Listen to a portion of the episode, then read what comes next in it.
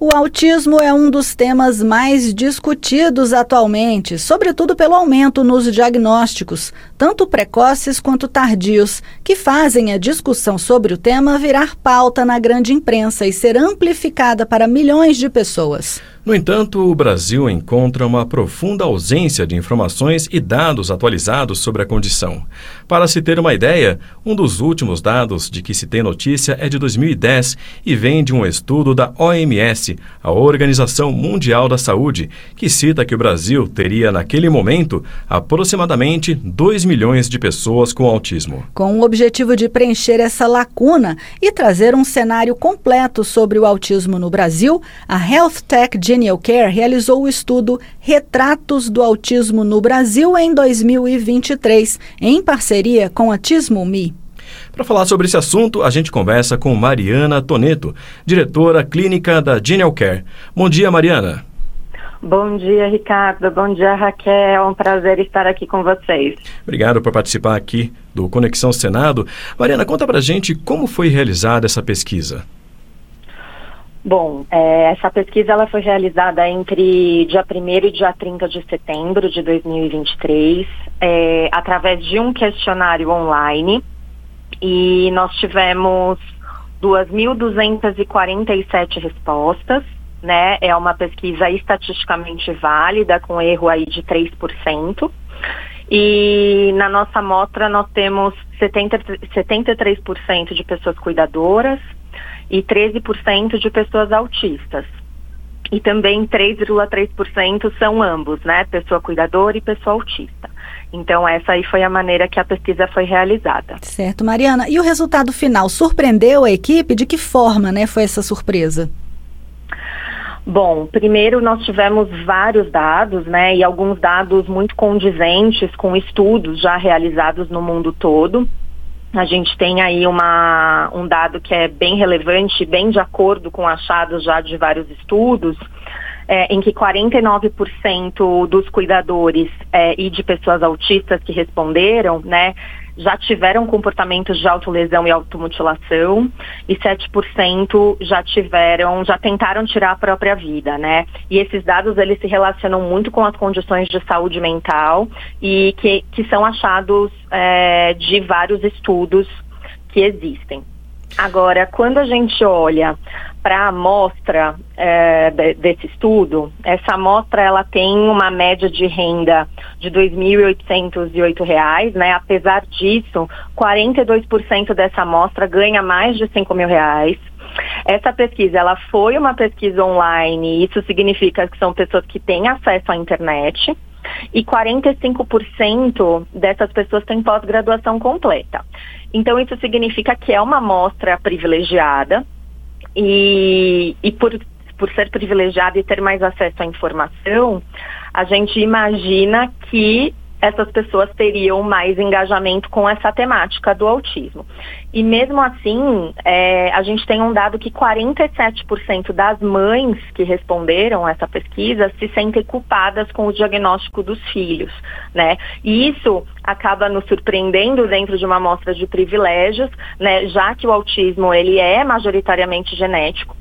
Isso significa que a criança ela não se torna autista depois que ela nasce, né? Ela, ela nasce autista. Então isso já seria um motivo de não existir nenhuma culpa. Bem, tem um outro. Oi. Desculpa, fala que realmente tem essa questão né, das mães se sentirem culpadas, né, por pelo uhum. autismo dos filhos, né, sendo que obviamente não tem culpa nenhuma, é genético, é herdado, né, e isso.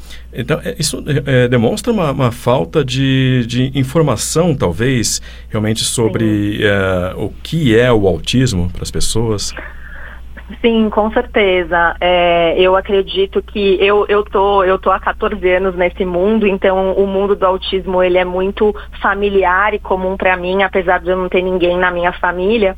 Então, quando eu venho esse dado, eu vejo o quanto que, de fato, mesmo hoje, a gente é, ser uma temática onde as pessoas têm mais acesso, eu acho que ainda falta mais informação, informações sobre o que é o autismo, sobre, sobre intervenção e sobre informações mais gerais que, que tornam a população mais é, aceitante mesmo da condição e podendo ir atrás de informações mais específicas de qualidade quando recebem um diagnóstico na família, né? Uhum. Mariana, e agora com esse levantamento ficou estabelecido então que qual é a maior preocupação das pessoas que convivem com o autista? Tá. É, a gente tem três dados bem relevantes com relação aos cuidadores né, e familiares. Desculpa. É, 79% desses familiares falam sobre insegurança com relação ao futuro né, das suas crianças. É, eu acho que esse dado ele é bem, ele é bem relevante, primeiro porque todos os pais é, que têm filhos no geral já sentem um medo aí do futuro quando não estiverem mais. Mas quando a gente fala de pessoas com transtorno do espectro do autismo, é, são pessoas que a gente não sabe como vai ser o desenvolvimento delas e o quão dependentes ou independentes elas vão ser na vida.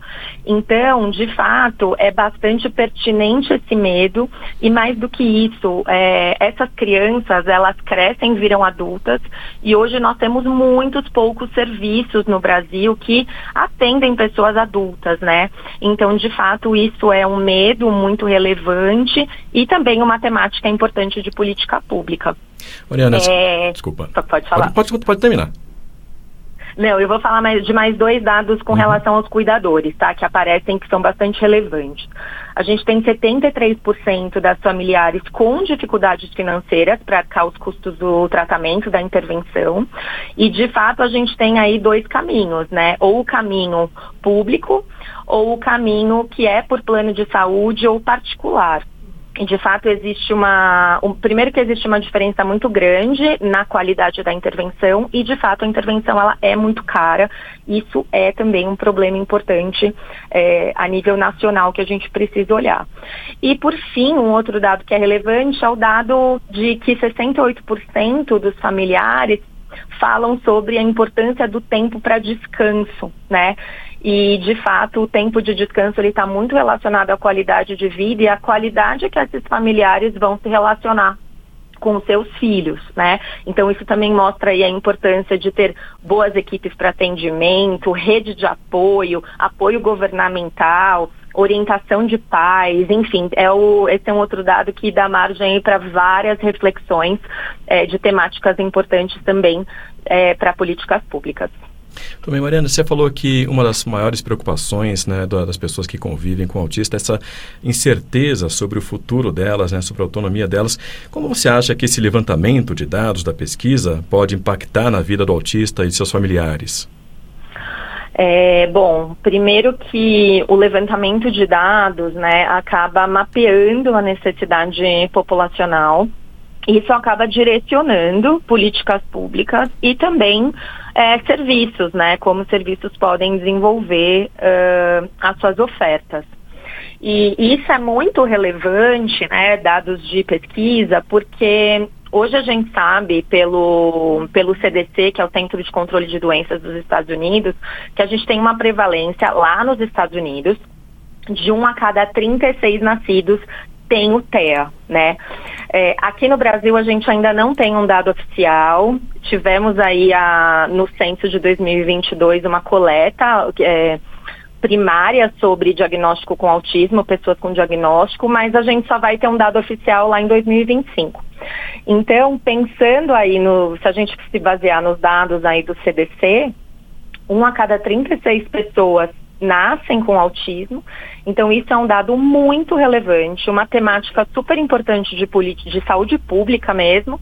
Então, esses dados, eles vão impactar, sim, uh, essas famílias a partir do momento que a gente, é, que, que o governo investe para poder mudar a qualidade de vida dessas pessoas. Mariana, só para a gente finalizar aqui hoje, como as pessoas que estão escutando aqui essa entrevista podem uhum. ter acesso a essa pesquisa? Tá, essas pessoas podem acessar o site da Genial Care, que é genialcare.com.br, e aí elas podem acessar a parte de conteúdos e de materiais ricos. E lá vai ter o estudo e outras informações relevantes, como guia de direitos de pessoas autistas e suas famílias e outras informações. Tá certo, Mariana. Muito obrigada pela sua entrevista aqui ao Conexão Senado e até uma próxima oportunidade. Obrigada, Raquel. Obrigada, Ricardo. Até mais. Ótimo Até mais. dia.